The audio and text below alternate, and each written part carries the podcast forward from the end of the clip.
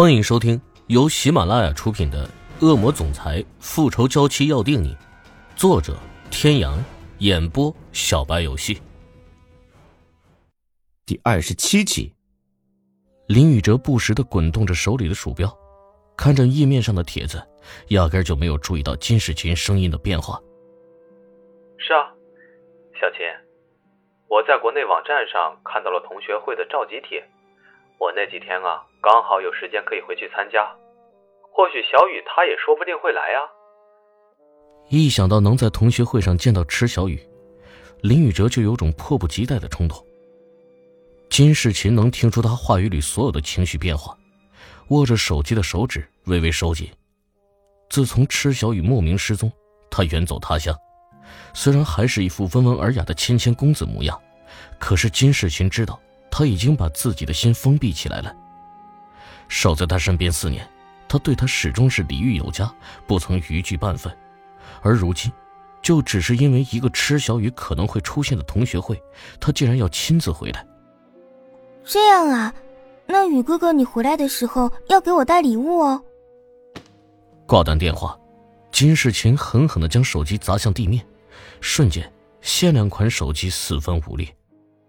漂亮的大眼中迅速集结着水汽，耳边回响起林宇哲曾经说过的话：“小琴，不是你不好，只是你不是我想要的那个人。”这几天，池小雨每天都在掰着指头算同学会的日子。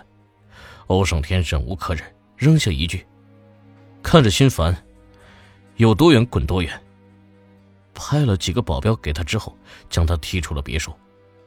池小雨对这个男人无语至极，还在想要去哪里的时候，金世琴的电话就打了过来。看到他从一辆迈巴赫上下来，金世琴眼睛里闪过一丝浓浓的不屑。池小雨走到近前，金世琴已恢复一派天真，他亲昵的挽着池小雨的胳膊：“小雨，一个人在家里太无聊了，我就想问问看你有没有时间出来逛街。”好巧哦，正好你今天休息，不用上班。池小雨的笑容僵了一下，呵呵笑了两声。小雨，天天逛街购物也挺烦的。我听说福泽寺很灵，不如咱们今天去那儿怎么样？他的提议正好合了池小雨的心思。说实话，身上虽然装着欧胜天给的卡，但是他潜意识里并不想用他的钱。没有多想，池小雨跟着金世琴坐上车，就朝着郊外的福泽寺而去。福泽山下，绵长的台阶一眼看不到尽头。据说这样才能够显示人们的诚意。小琴，你说明天他会来吗？怕金世琴看出什么，池小雨一早就交代好几个保镖远远的跟着。这个我也不知道啊。不如一会儿上去的时候求个签试试。没有留意到金世琴眼里闪过的一丝金光，池小雨也觉得自己有些好笑。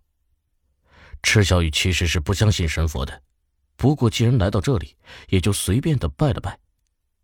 他没有听金世琴的建议去求签因为不管是上签还是下签对他来说都不算好。倒是金世琴求了一支上签高兴了半天。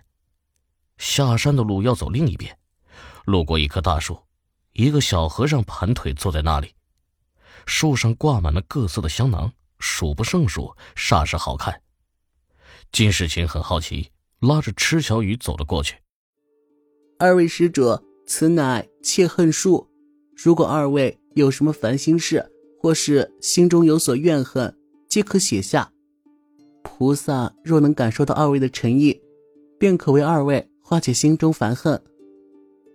小和尚说的煞有介事，池小雨抵不过金世琴的要求，无奈之下也拿起纸笔，想了想，写下一行小字，装进和尚递过来的香囊里，交给和尚。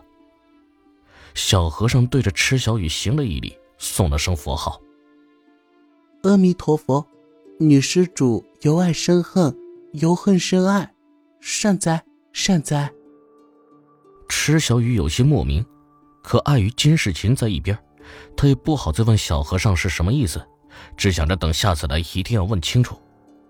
金世琴到底是大小姐，走这一路早就累得不行了，池小雨扶着他往山下走。这一处小径弯弯绕绕，来往的行人渐渐稀少，池小雨不由心生警惕。偏偏这个时候，金世琴大小姐脾气上来，叫唤着要休息。无奈，池小雨也只得让他在路边的椅子上坐下。想到欧胜天的保镖应该就在不远处，也就安心了不少。然而怕什么来什么，小道旁边的密林中一阵簌簌作响，池小雨还没有来得及叫金世琴快跑，两人就已经被几个地痞混混模样的人围住了。老实点啊，哥几个只求财，快点的，把身上的东西都给我拿出来。为首的一人手里拿着一把水果刀，冲着池小雨晃了晃。池小雨还好，金世琴哪里见过这种场面，吓得哇的一声就哭了出来。这闭嘴，把东西给老子拿出来，快点！为首那人恶狠狠地骂了一句，上前就去抢金世琴的包。不远处，几个年轻男子正朝这边跑来。池小雨认出来，那几人正是欧胜天派来保护他的保镖。不知道是不是金世琴被吓傻了，双手死死的抱着包，就是不肯松开。其中一个混混也看到那几个人了，慌忙喊道：“哎，老大，有人来了，快跑啊！老大，你自求多福吧。”眼看几人越来越近，混混的手下一哄而散。金世琴拼了命的抱着包不松手，整个人都被混混拖在地上。情急之下，池小雨上前抓住混混的胳膊，朝着金世琴大喊：“你快松手，把包给他！”可惜金世琴压根就听不进他说的话，只知道拼命护着包。眼前寒光一闪，池小雨本能的伸手去打，感觉到一阵剧痛，整个手臂都失去了知觉。保镖赶到的时候，混混仗着熟悉地形钻进林子里，三两下就没了踪影。池小雨抱着受伤的胳膊，血流不止。金世琴紧紧地抱着包，连鞋子掉了都没有察觉。情况紧急。保镖在第一时间通知了欧胜天之后，留下一人负责金世琴的安全，剩下几人合力将池小雨送下山。在路上，池小雨由于失血过多而昏厥，再次醒来的时候，入目皆是一片空白。刚刚动了一下，钻心的疼痛瞬间传遍全身。他侧目一看，整条右手臂已经被包得像个粽子。